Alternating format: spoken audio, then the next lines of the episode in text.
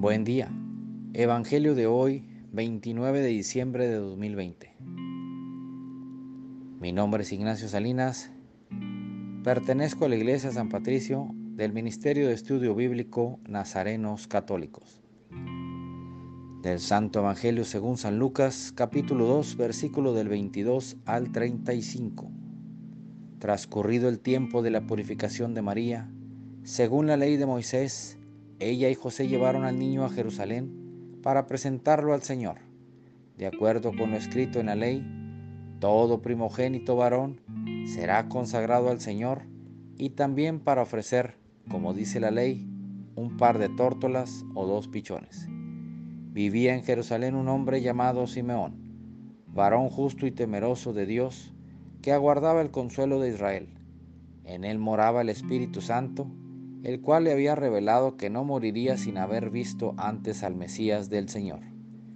Movido por el Espíritu, fue al templo y cuando José y María entraban con el niño Jesús para cumplir con lo prescrito por la ley, Simeón lo tomó en brazos y bendijo a Dios diciendo, Señor, ya puedes dejar morir en paz a tu siervo, según lo que me habías prometido, porque mis ojos han visto a tu Salvador, al que has preparado para bien de todos los pueblos, la luz que alumbra a las naciones y gloria de tu pueblo Israel. El padre y la madre del niño estaban admirados de semejantes palabras.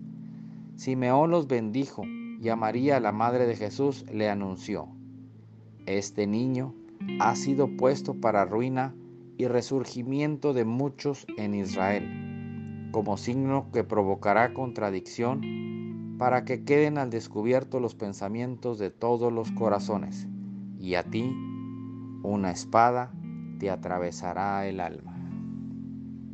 Esta es palabra de Dios. Gloria a ti, Señor Jesús.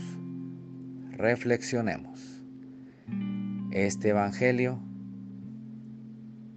nos invita a que abramos nuestro corazón a Jesús recibámoslo con la, con la idolatría de Simeón, con esa paciencia de haberlo esperado en el templo y decir, Señor, gracias por permitirme conocer a mi Salvador.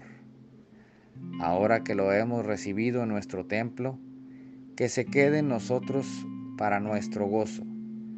Acompañemos a Jesús, así como María lo seguía a todos lados, con sus angustias de saber lo que le esperaba. No nos separemos de aquel hermano solo porque piensa diferente a nosotros. No dejemos que falsos ídolos nos envenenen el alma. Oremos por la humanidad y llenémonos de paz y bondad. Queridos hermanos, aprendamos de Simeón, carguemos al niño Jesús en nuestro corazón y vivamos nuestra vida en paz, sabiendo que ya tenemos lo necesario. Oremos. Nada te turbe, nada te espante, todo se pasa. Dios no se muda, la paciencia todo lo alcanza. Quien a Dios tiene, nada le falta, solo Dios basta.